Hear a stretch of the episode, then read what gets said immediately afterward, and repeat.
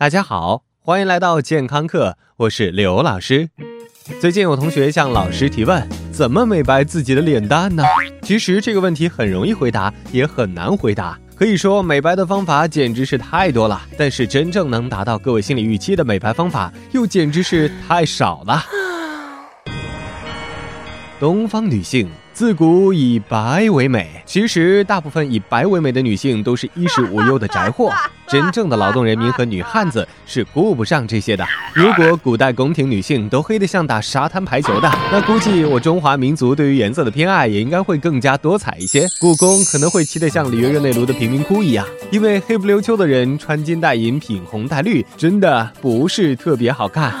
看对了。大部分人美白的目的就是为了看，有些是为了给自己看，有些是为了给别人看。比如说同学、闺蜜、男朋友、老板、男神、蓝颜知己什么的。原来没有微信的时候，巴不得洗几十张照片，告诉天下自己白了一点。现在可以淡定的，但内心澎湃的发到朋友圈，矫情的说：“哎呀，最近加班，皮肤又差了一点点呢。”对于那些还在奋斗的同学们来说，找到一个有效的美白产品真的是任重而道远。对于任何护肤品而言，刘老师总抱着一个信念，那就是根本不用相信这提取那精华什么的，其实产生作用的就是那些厂家已经很熟悉的化学试剂，只是多一点少一点罢了。当然，这纯属俺的理解。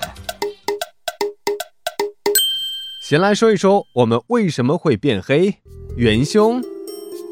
就是紫外线，没错，这一点广告没有骗你。中学物理我们都学过，黑色能够吸收紫外线辐射，所以你穿黑色的衣服会觉得特别吸热。我们的皮肤君其实也是物理课代表出身，他也知道黑色能吸热。为了不让皮肤被紫外线烤熟，在烈日照射的时候，皮肤君会启动防御机制，为你的脸穿上一层铠甲。黑素细胞，这些细胞能在皮肤底层分泌黑色素来吸收紫外线辐射，听起来很酷吧？但是顾此失彼，乃人之常情。保护了皮肤，但是没守住面子，所谓黑美人就由此诞生了。所以说，最好的美白方法就是一个字：宅。当然，你听到这个字可能欢欣雀跃，也有可能会泪奔离我而去，因为你总得出门吧。还有一部分同学会淡定地说：“姐没咋出过门，生下来就黑。”对于后两种同学，请直接去二楼，我们继续探讨。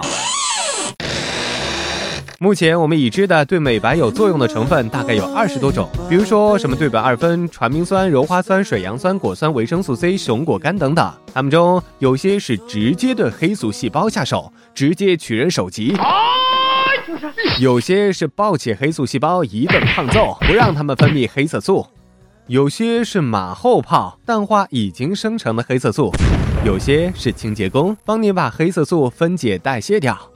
但是这些东西都有一个共同点，那就是起效时间长。因为人体表皮皮肤需要二十八天才更新一次，起效时间只会比二十八长，不会比二十八短。所以一两个月才看见效果的产品才是安全的。因为不安全的产品鱼目混珠。最近又记住万能的某宝死灰复燃，什么都不写就告诉你能让你白，这种产品很有可能会添加汞，也就是水银。汞能迅速破坏黑素细胞，但可怕的是。因为汞爱钻研的特性，能够迅速被人体吸收，并且无法被人体代谢，而且还会带给下一代。有些急脾气的同学可能会陶醉于速效美白，特别是白羊射手和狮子座的同学们。但是刘老师要提醒你，美白切不可急功近利。如果把黑素细胞赶尽杀绝，完全破坏，造成的后果就是出现白斑。都说做人留点余地嘛，美白也是如此。对于没有天生白皙的同学，你们想要美白，一定要做好两步：一是防晒最重要，二就是坚持使用安全的美白产品。好了，感谢收听，回见。